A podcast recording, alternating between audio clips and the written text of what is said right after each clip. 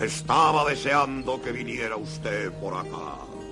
Señorito, a decirle una cosa un tanto delicada. El programa a ninguna parte. ¡Ya empieza!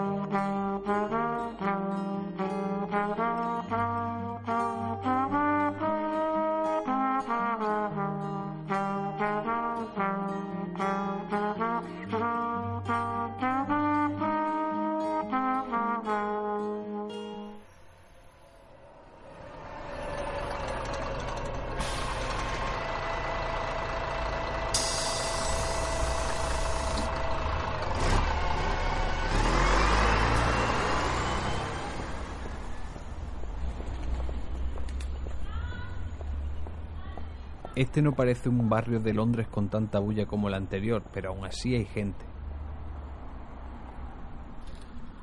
Ya solo me quedan unos 20 metros para llegar a la calle principal que me llevará al viejo cementerio de Fulham. Podría haber cogido el autobús, pero la verdad es que estas casas, este barrio, no puede ser más típicamente inglés. No llueve, pero tampoco se ve el cielo y hay humedad.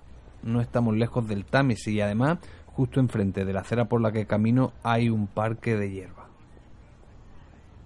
Antes me perdí en calles paralelas a esta, donde siempre veía la misma fachada, las mismas casas repetidas una y otra vez, con ese triángulo que sostiene el tejado, todas monótonas y repetitivas. Pero ya estoy a poco más de un kilómetro del viejo cementerio de Fulham. Allí visitaré la tumba CR19, no tiene lápida. ¿Qué dice en esa esquina? Camille Pizarro, francés impresionista, estuvo aquí en 1892. Dice una placa azul sobre el letrero que nos indica la calle Gloucester Road.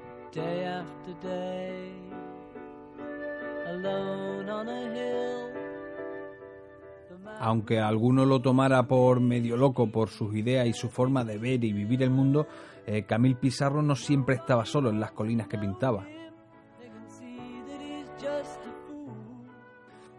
Por ejemplo, de la cantidad inverosímil de paisajes pintados en el siglo XIX y reproducciones de esto que podemos encontrar, tal vez sean suyos los que muestran escenas rurales con mujeres que están trabajando y caminos que acaban engullendo la composición o dirigiéndola a ellos mismos.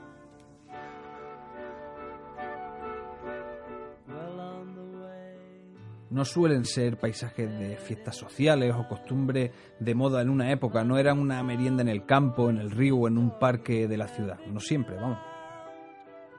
Pero eso sí, pocas veces estaba solo cuando pintaba. Entre la compañía que tenía al trabajar podían estar cualquiera de sus seis hijos, su mujer, o pintores como Monet, Cézanne o Gauguin, o tal vez escritores como Zola.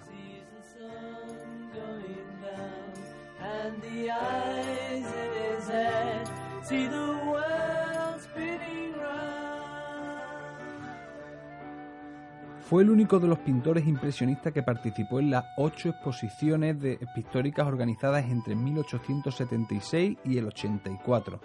Y su carrera, por así decirlo, es un punto de unión con la pintura que le tocó vivir.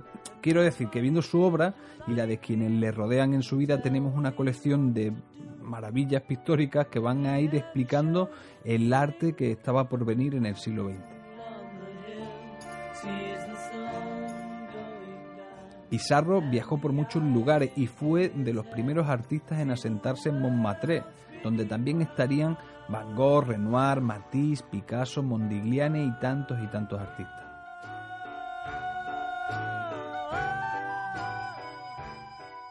Pizarro, francés impresionista, dice el cartel que nos ha llamado la atención, pero ni nació llamándose Camille, ni tampoco nació francés. Consiguió, eso sí, la nacionalidad gala a lo largo de su vida, pero él, él era danés, y no un danés cualquiera, era uno de los pocos daneses nacidos en el Caribe.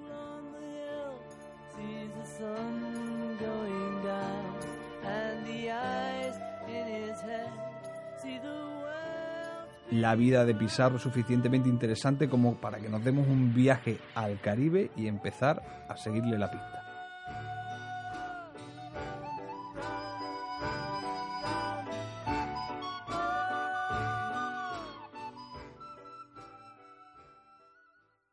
el programa ninguna parte.